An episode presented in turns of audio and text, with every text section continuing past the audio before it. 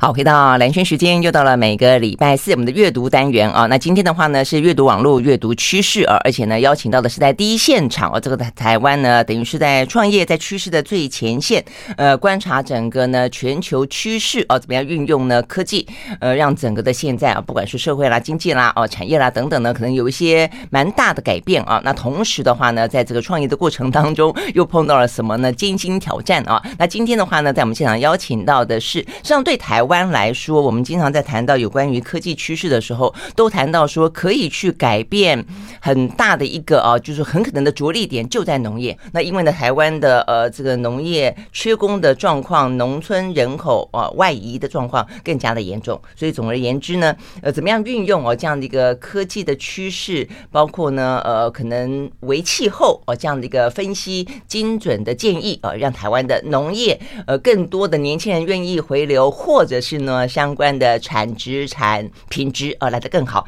有呃一个公司，这个公司的话，在过去五年间就在努力这件事情啊，所以很开心。那我们今天邀请到的是阿龟为气候的执行长林泰佑到我们的现场来。Hello，泰佑早安。早，大家好，我是阿龟微气候的泰佑。我们先问阿龟，为什么叫阿龟啊？乌龟的龟哦。对，我们那时候要取名字的时候，我们就在谈说，好，农业的英文叫 agriculture。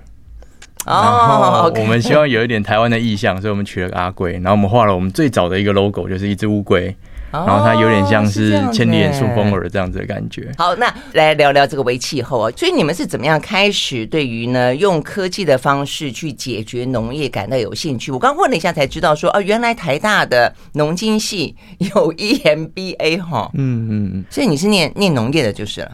我最早其实我是从商管还有科技业出身，我第一份工作在华硕当产品经理。哦，这样子，OK。然后我待了六年之后，我去了施正荣先生那边，嗯，当他执行秘书。那那个时候我们就来看说，在 AI 还有物联网这个科技风潮起来的情况下，台湾有什么产业它能够搭着这样子的一个科技工具去跃上世界舞台？那那个时候我们其实看到台湾有两个产业的底蕴非常丰厚，主要是医疗跟农业这两个。因为通常在 AI 或是物联网来说，我们都希望有一个深厚的产业 know-how，然后去结合这样科技工具，最后产出来一个能够服务还有大量的去扩增它的使用性还有能力的一个工具。所以通常我们产业 know how 这件事情会是我们去投入这个工具之前最重要的一个 study 的一个产业。嗯哼哼哼。所以因为你念商管，然后呢，第一个切入的产业是科技业，所以你就想到用科技怎么样来帮助呃，你觉得最重要的两个台湾底蕴后的一个农业，一个一个是医疗。哎，但是问题在于说哈，我觉得医疗的部分比较可能国际化，嗯而且医疗这块市场跟饼比较大。嗯，呃，坦白讲，我觉得台湾如果要投入农业，都有点像是在做公益。我说真的，因为呢，我还我就是要去确认啊，我们要聊的话题，我们的农业人口到现在为止不过才五十四万人。对，你你呃五十四万人不见得是一人一户，对不对？哈，所以我的意思说，这个市场如果你要去谈生意的话。你的客户不多哎、欸，真的。嗯，就算全台湾如果有二分之一的呃这些小农们都用你的呃产品，其实它也终究有到一个瓶颈。更何况它不见得会会没有竞争者嘛，哈。的确是。所以你为什么要选择一个 看起来比较像在做公益的这个市场？当时选择农业，老实说真的有点反骨的那种那种心态去做，是吗？就是医疗其实有非常多人投入，非常多我们认识的年轻人，然后一起做做事情的人都是选医疗。你可以想象他的工作时间、工作空间，然后他的未来性，真的都会都会比较好一点。其实当时选择有两个方面，一个是比较客观的分析，一个是真的比较主观的反骨。呃，客观分析，你可以去想说，我们投入一个产业，我通常会想，在这个产业里面最有话语权的人是谁？嗯，我有没有办法成为这个有话语权的人，或者是我更接近这个核心？在医疗产业来说，他话语权基本上在医生身上。嗯，你任何周边服务的人，你其实都很难有机会去撼动他，或者是更多的影响医生这件事情。这其实也是过去科技业进入医疗的时候会遇到很大的问题，就是你如果不能影响医生，大部分不管是病人或者是任何的医疗决策，都是围绕在医生身上。嗯，你可能没有太多可以改变或是发挥价值的地方。而且现在可能稍微稍微平等一点点，资讯平等。以前医生像神一样，真的真的。对，所以这是比较客观的分析。那主观来说，我们其实会看到说，已经有这么多人投入医疗了，这么多的关注，这么多资源都放在他身上。那农业其实也是很大的社会问题，可是因为它很苦，它钱比较少，所以其实愿意投入人本来就不多。嗯，那其实我们其实可以试试看去做这件事情。嗯，如果说我们能够在这个比较少人走的路上，我们可以贡献多一点心力，哎、欸，那也许这件事情就是可以平衡一点这样子。啊，是这样的想法，所以还是真的真的就是你刚刚讲，就有一些自己理想性在这个里面就是了。对，那所以你们现在到底要做什么？OK，呃，阿贵维气候来说，其实我们做了非常多尝试哦，就是。我们从科技业的人投进来，我们其实一开始我们要先了解农业这件事情，我们就遇到了非常多的瓶颈跟摸索。比如说最早我们很直觉想到做农业，我要帮助农夫啊，嗯，我要去找农夫聊天，我要去帮他开发产品，我要去了解他的需求嘛，所以我们花很多时间约时间，然后拜访农夫泡茶，嗯，然后那个下午就结束，然后回到家什么事情都没发生。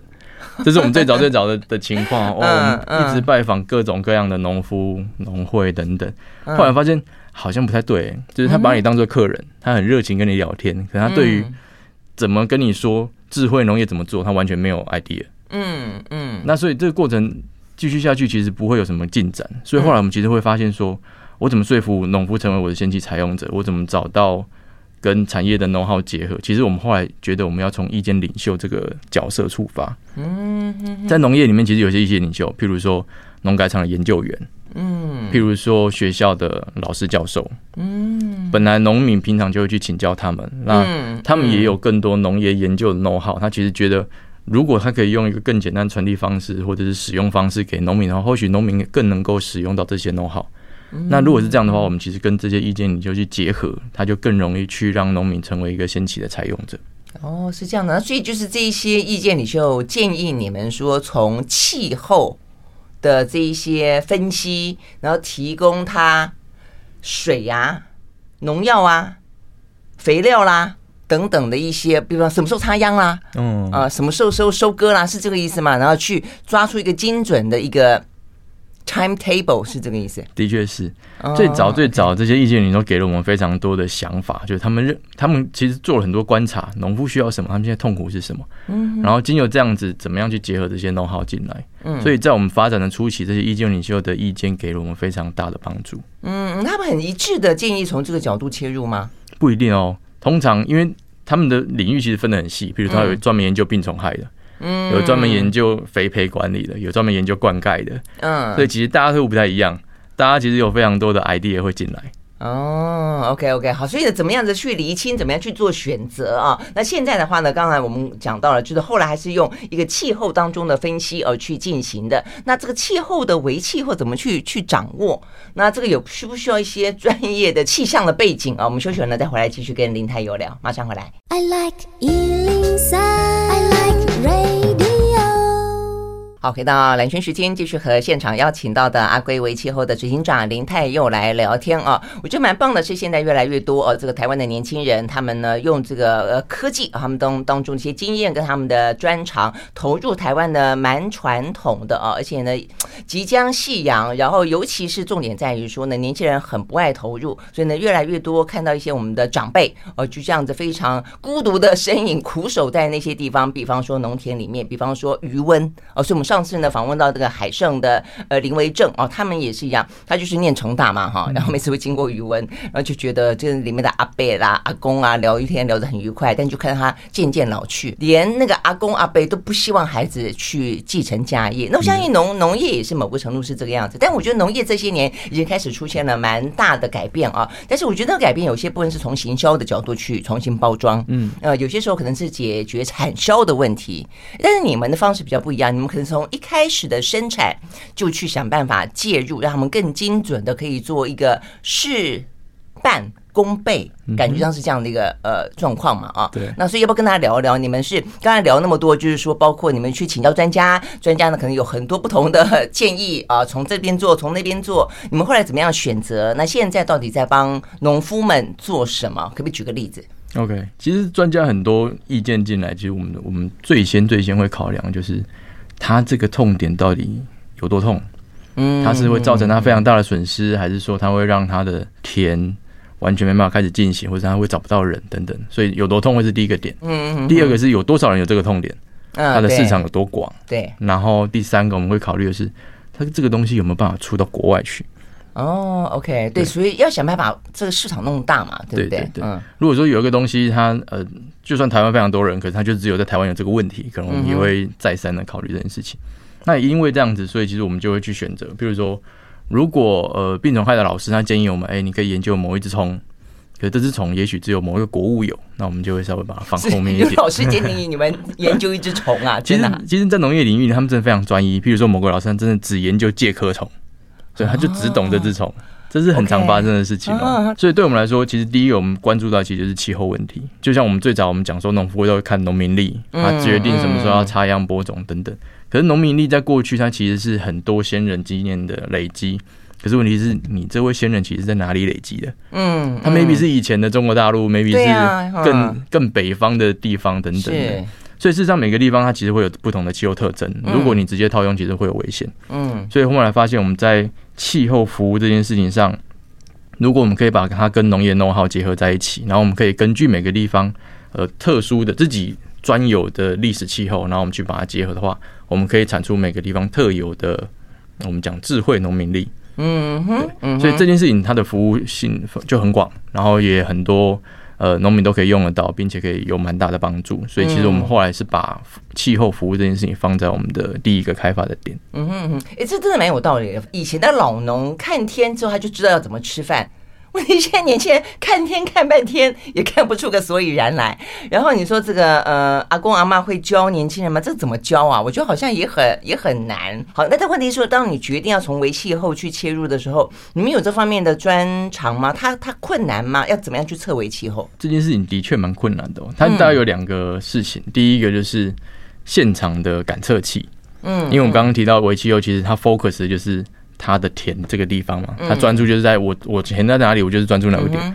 过去我们很多的气象预报都是以乡镇为单位，今天台北市会不会下雨等等等。可是我田根本就不在台北市啊，我可能只是其中一个点。嗯，所以我们在现场会需要一个感测器，它能够确实的记录我这个田所特有的。所以这是牵涉到硬体的开发。嗯哼。第二个就是气候的呃分析这一块。那其实我们目前本身我们没有太多的气候服务的能量。那加上在台湾，其实气候预报是一个特许行业，你必须要有执照。OK。所以后来我们其实跟台湾最大的气候服务公司，就是彭启明彭总这边的气候风险开发公司，对，一起合作。那并且我们其实发现，在国外其实有非常多专业的气候服务公司，那他们也非常灵活的商业模式。比如说，它有一个 API，API 就是呃，你程式进去就可以跟他取任何的资料。嗯。那这个东西他们其实已经非常灵活，就是你这个月你。叫了多少次资料，那他就给你算多少钱。那过去台湾很多的服务，它就是一整包的，比如说整个台湾所有点，然后一年我跟你收个七十五万、三百万，非常的僵硬。可是其实我们后来发现，气候服务公司或者是气候服务的产业，他们其实慢慢意识到，越来越多灵活的新创公司或者需求会出来，所以他们也做了非常多的改变。一次计算就是了。对。那问题它可以多小？它可以小到我我家这块田吗？可不可以？可以哦。我们现在跟他们要资料，其实基本上我们都是给他一个坐标，就是真的就是那一个点。那当然，我们过去的观测一定不可能就在你家旁边嘛，因为它可能是很多气象站都在附近。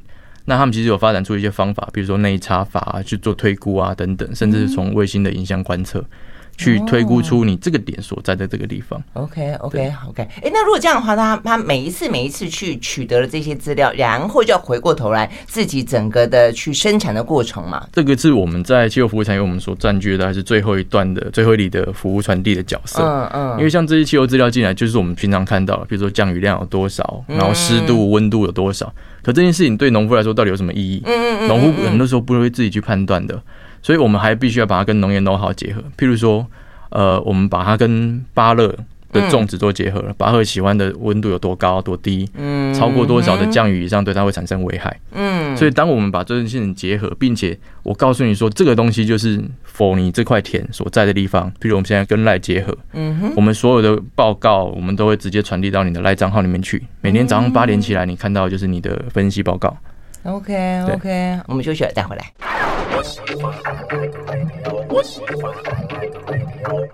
好，回到蓝轩时间，继续和现场邀请到的阿圭微气候的执行长林泰佑来聊天哦。那么聊到的是呢，呃，一群年轻人他们投入了哦，这用科技的方式投入了台湾的呃农业哦，希望让农业呢来的更加的精准哦。透透过呢这个科技工具，所以我们刚刚讲到说这个为气候啊，这个一些 sensor，然后做一些数据的分析，做一些数据的管理啊。所以你印象最深的有没有哪一个例子让你觉得说，因为用了这样的一个工具之后，它的就是改变很大？其实刚刚主持人有提到两个很重要的点哦，就是呃，今天如果年轻人回到家里，他到底要怎么去学会看天吃饭？对，爸爸、叔叔、伯伯他们累积了这么多年、这么多年的经验，其实对年轻人来说很痛苦，因为其实过去的教学就会是呃，老的带着年轻的到田里面，然后告诉你说，你看这个。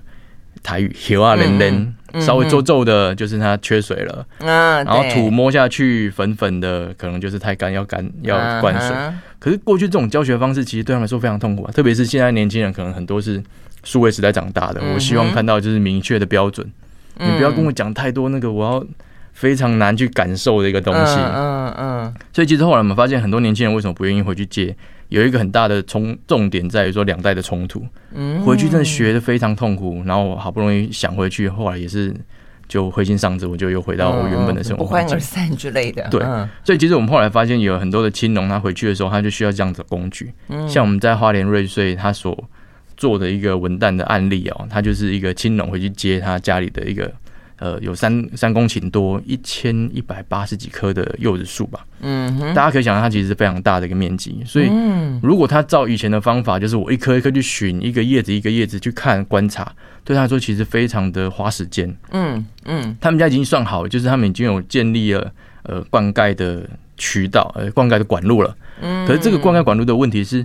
它必须一区一区去开，因为水压有限。它如果十区全开，基本上就是水出不去。嗯，所以它过去很多的时间就会是它定闹钟，一个小时到了我就去开第一个水阀，在一个小时后响我关第一个水阀，然后开第二个水阀，等等等等等等。因为它不能够在白天会很热的时候开嘛，所以它很多时候就在晚上的时候做这件事情。所以大家可以想象这个年轻人夜晚的生活就是不断的闹钟响开水阀，闹钟响开水阀。哇！这件事情其实对他很很大的困扰啊。可现在不是像我们家的洒水器，呃，我们家没有啦。我一直很想要试着要去买，因为我有时候旅行的时候就想啊，那谁帮我浇水？你会发现现在有很多是定时的，不是吗？没错。可是这件事情之外，其实大家可以想象哦，就是它这么大一个面积下，每个地方的土壤一定不会一样。嗯，不管它的坡度、斜率、它的土壤性质，甚至每个地方的树的密度都会不一样。所以过去它的方法就是，我每个小时都灌，我都是灌一个小时，每区一视同仁。可事实上，当我们放了感测器进去之后，我们发现其实每个地方的土壤含水量是差异很大的。哦，它过去有个问题，就是每个地方出来的规格品为什么产品就是不一致？有的大，有的小，有的甜，有的不甜。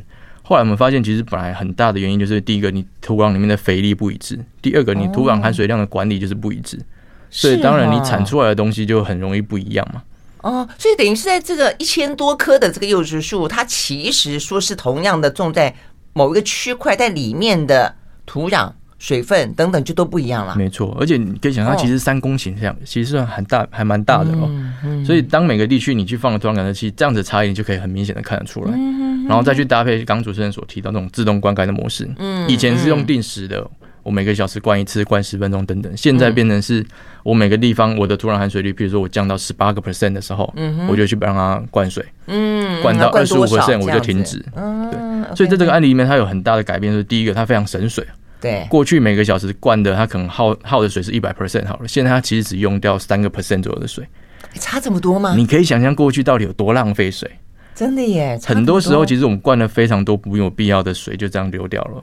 这是非常可惜的事情，百到百分之三，对，它只用了百分之三的水哦。哇，OK OK，哎那水还可以这样子，呃，用呃智慧的，可能讲是什么水表啦，这个定定定时的去喷洒。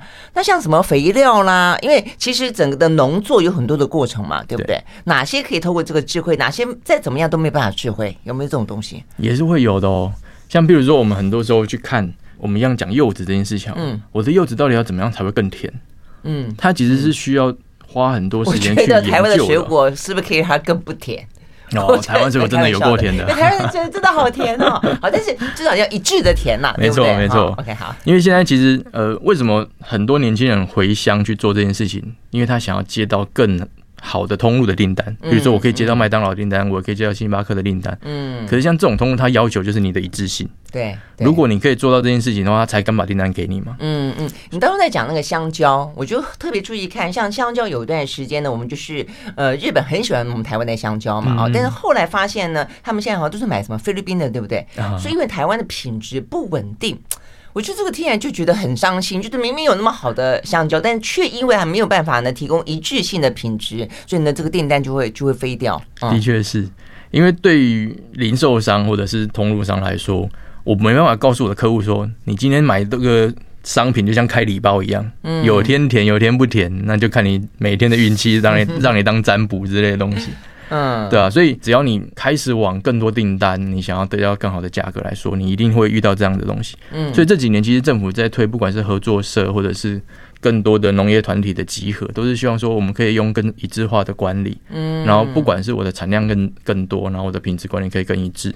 然后我更有资源去投入更多的管理的工具，嗯，都是这样子的目的。嗯嗯，那你们怎么帮他呢？怎么让他维持在一定的甜度呢？或者是怎么样让它更甜呢？哦，这东西就要依照很多的农业研究的 know-how 去做这件事情了。譬如说，甜度这件事情到底怎么形成？它可能来自于肥力的管理，它可能来自于你在采收期间你的土壤水分应该要往下降。哦，那像这些东西，我们都可以预兆。你做的每一次，然后最后你结果出来的甜度是多少？我们把它反推回来。嗯，诶，我们看起来你在种植呃，在采收前的前两个礼拜，如果你让水分降到十五个 percent，看起来出来的甜度都会比较好。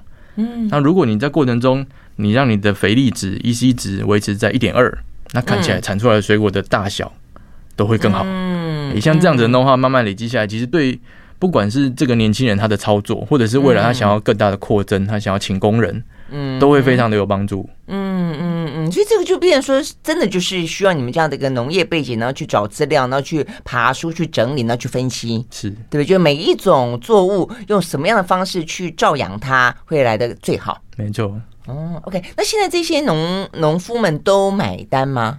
因为，呃，我我也想到一个问题，就是说，因为我们刚刚讲到像美国，哦，呃，这尤其美国特别大，因为他们地实在是那么的大哦，所以呢，可能它的产值相对来说也会多，所以它可能到时候赚进的钱也会高，所以他可能愿意在一开始的时候投比较多的成本去买这些工具。但对台湾来说，如果你你家就这样一小块 一小块田，呃，你要他自己去独立负担这样的一个呃钱，会不会他们不愿意？我们可不可以用团购的？用团购的方式来买围气候，我的我是乱想的，因为确实台湾的农夫比较小，那围气我们有围围农，所以这样的概念。就是对对你们来说会不会是一个挑战？还是其实我们的农夫都很乐于拥抱新科技？完全不是这么回事。嗯，对，主持人说的没错，就是我们最早去进入呃智慧农业市场研究的时候，我们其实会发现说，最早的起源其实在欧美这个地方。嗯，当我们去学习它并且跟着做的时候，在亚洲地区往往受到很大的冲击，原因就是因为。本身两个地方的农业结构就不一样。嗯，欧美是很多大农场，他们很习惯于去投入各式各样的工具去管理他的农场，他的收入也有办法支撑他这件事情。嗯，在台湾来说，我们讲呃平均年龄六十二岁，嗯，我们的平均持有可能还不到一公顷。那这样子一个小小的地方，然后又是一个依照这么多年经验在管理的地方，你拿着科技工具去找他，往往就是被他打枪。嗯，我种三十年了，我每天都在我田里面，我每天都在看我的作物成长。你跟我说还要再花个十几万导入这些东西，完全没有说服力啊！嗯嗯，所以这个时候我们其实会需要去从产业链上去找到对这件事情对他来说是有价值的人。其实后来我们发现，对田里面最有资讯焦虑的，很多时候是采购者或者是企业总部。嗯，为什么？原因就是因为农夫虽然没在田里看，他知道情况，嗯，可是另外一个跟收成很有关系的人是，我可能呃，我买了很多的芭乐。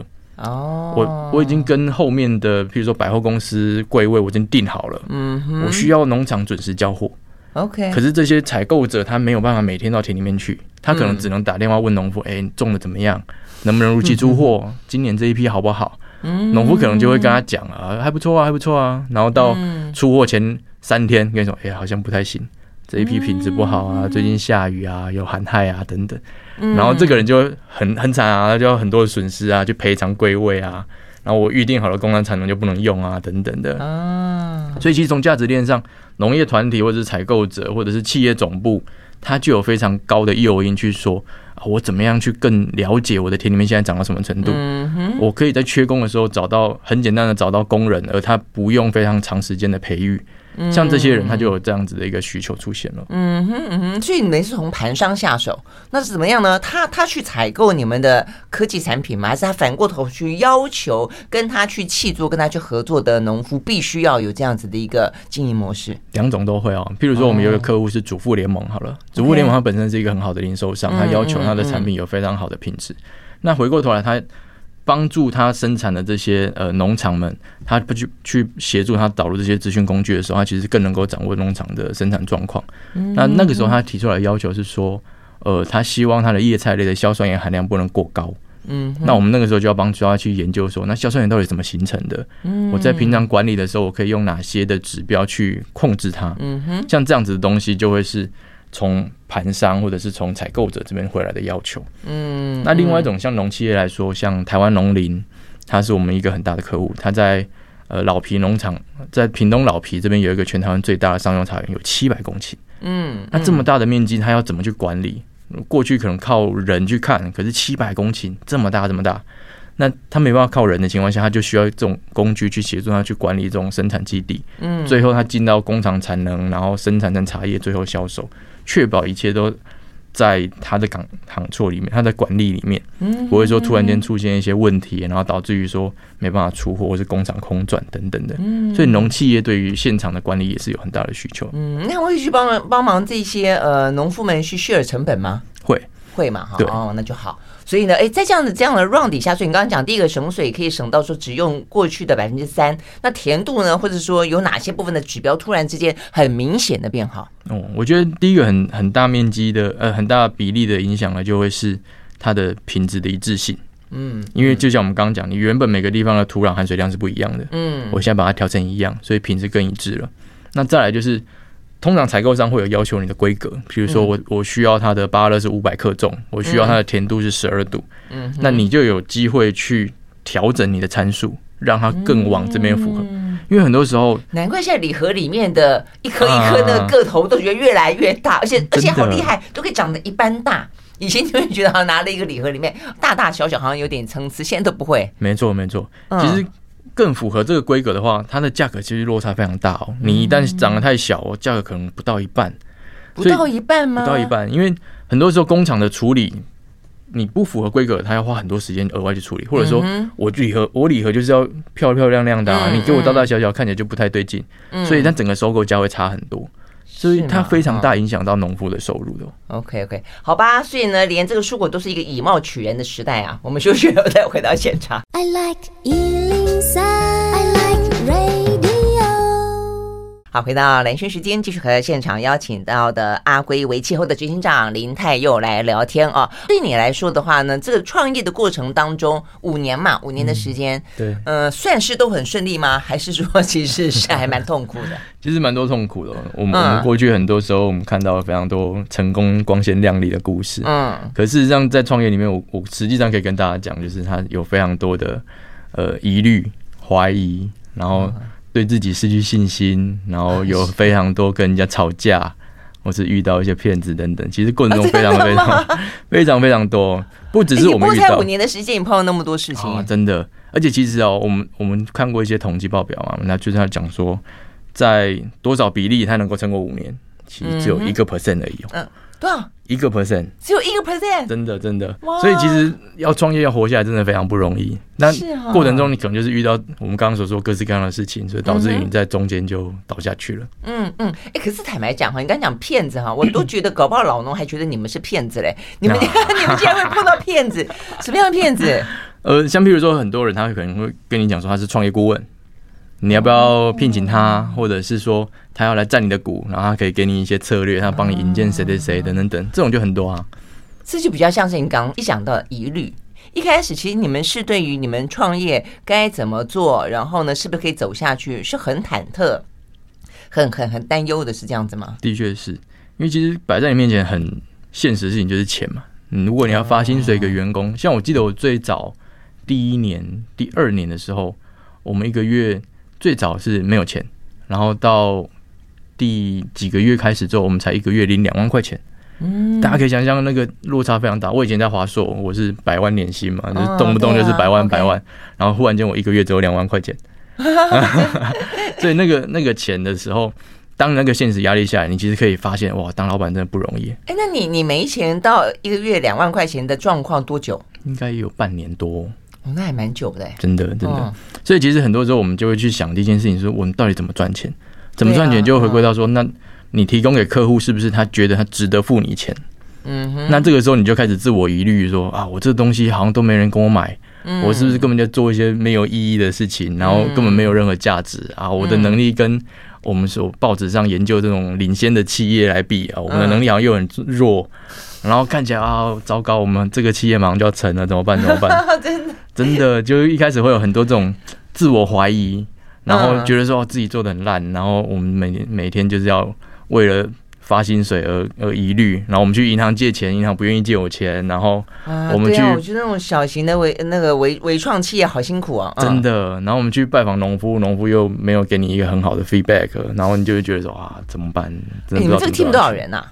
我们最早的时候，我记得一开始是五个人，五个人。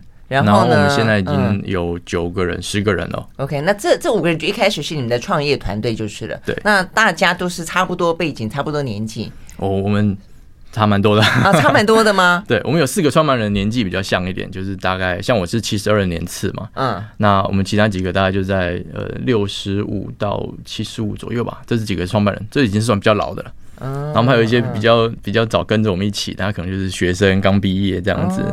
对，所以还是有一点年龄落差的。哦，但有年龄落差，所以也并没有说，因为他长你们一些年纪，所以呢，给你们比较呃，这个嗯，像是定海神针一样的那种 呃稳定的感觉也没有。大家比较没有，因为大家都是第一次创业嘛，嗯，对啊，所以大家其实都钱怎么来？一开始的钱哦，最早呃本身没有钱嘛，所以大家就是努力做，然后我们一直在尝试怎么找到第一份的收入。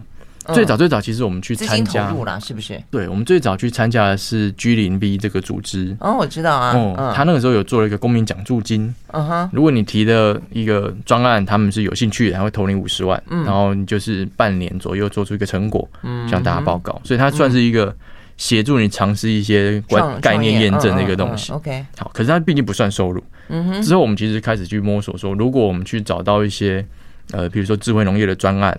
嗯，他可能不见得马上就要农夫出钱，政府可能补助他，或者是有一些呃研究计划可以先去补助他去试用，诶，那也许他可能成为我们第一笔收入。所以其实后来我们非常幸运，就是我们一开始在。跟呃交大的一位老师合作的过程中，其实他我获得了这样子的补助，所以他就变成我们的第一笔收入。就是比较像是一个一开始临时差是是给一个呃鼓励的性质，那后来的话比较是一个科研的计划的概念。没错哦，所以并不是一个从商业开始模式去运转，一开始是靠这样子哦。那这个真的还起步蛮蛮辛苦的，但是这个资金真的是不会太多，对不对？这些都是很少，因为其实。嗯对我们来说，或者说对智慧农业市场在台湾来说，它都是一个刚起步。很多人你去问农夫，他可能连智慧农业是什么都不知道。嗯，所以他必须有一段教育市场的过程。那这个过程里面，你可能很难，比如说我去卖手机或什么，大家都马上就知道，愿意买不愿意买，一翻两瞪眼。所以这次教育过程中，你有很多是必须由政府补助啊，或者一些科研计划先进来。嗯嗯，然后经由更多的尝试，然后。开始，我可以带着农夫去看，哎、欸，你看，这是我们曾经做过的，所以它的效果怎么样？怎么样？嗯、开始有一些可以证明的案例之后，你才开始会有一些比较正常、正常、比较商业性的，对对对，而且是固定可预期的报酬，慢慢慢慢进来。好，所以呢，看来创业真的很不简单啊！我们休息再回来。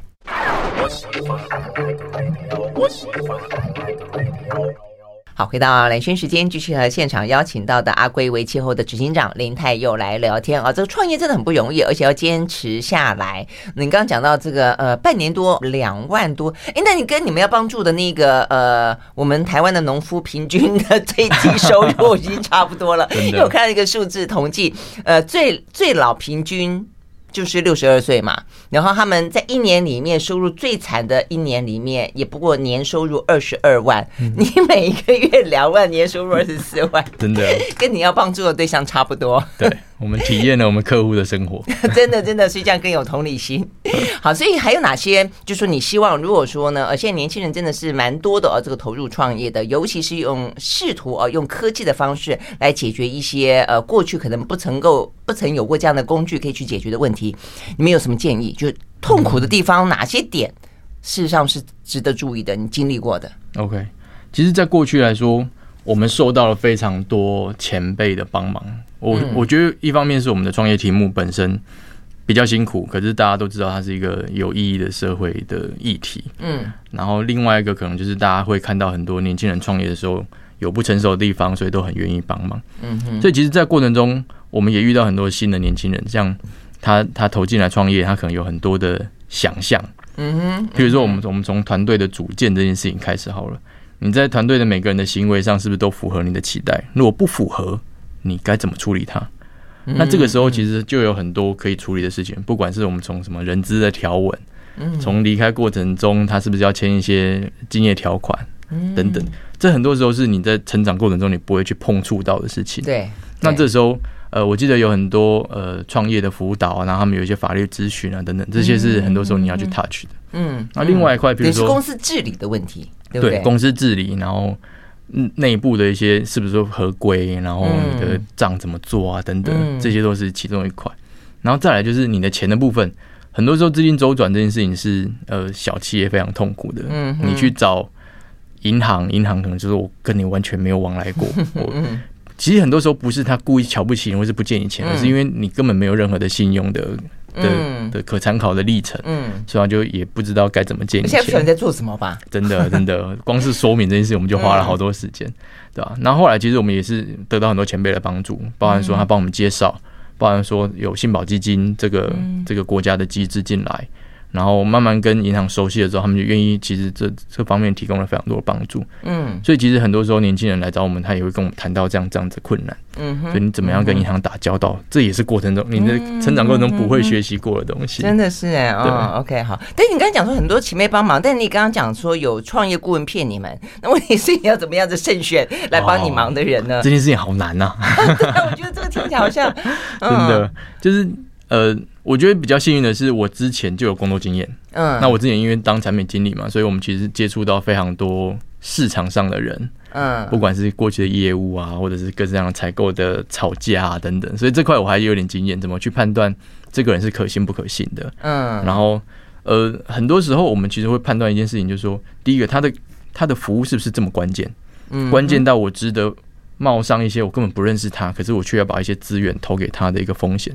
如果说也许他不是那么关键，那我宁愿先不要，才不会说我因为要了一些小小的利益，就导致于很多后面的麻烦。嗯，对，所以我们其实，在选择一个人的时候，第一个他是不是关键？第二个我有没有机会找到一些他认识的朋友，或者是我可以在业界里面去做打听，来确认这个人适不适合去做合作。